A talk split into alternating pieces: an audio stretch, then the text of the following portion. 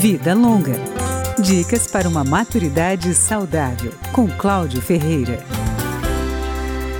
Uma pesquisa com 1.171 idosos da cidade de São Paulo, feita pelo Centro de Estudos do Genoma Humano e de Células Tronco da USP, pode ajudar no combate a algumas doenças.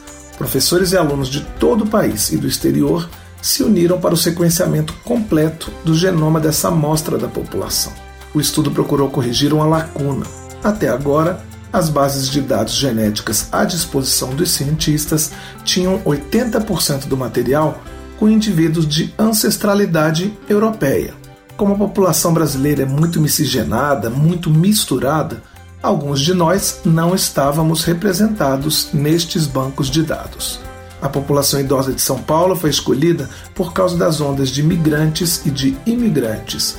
Entre os idosos, só os de origem japonesa se misturaram pouco com outros grupos. Foram encontradas 76 milhões de variações genéticas o pesquisador Michel Naslavski faz uma comparação. Um estudo realizado na Austrália com o dobro de indivíduos encontrou uma quantidade semelhante de variações, o que mostra a diversidade genética do brasileiro. A gente bateu quase 2 milhões de variantes sem nenhuma descrição nesses bancos de dados internacionais. Então são mutações, entre aspas, brasileiras, mas que o mero fato de não estarem em outros bancos significa que elas estavam invisíveis até o momento. O geneticista explica que muitas análises só podem ser feitas com o sequenciamento completo do genoma. Pode-se ver, por exemplo, a ação específica de alguns tipos de genes.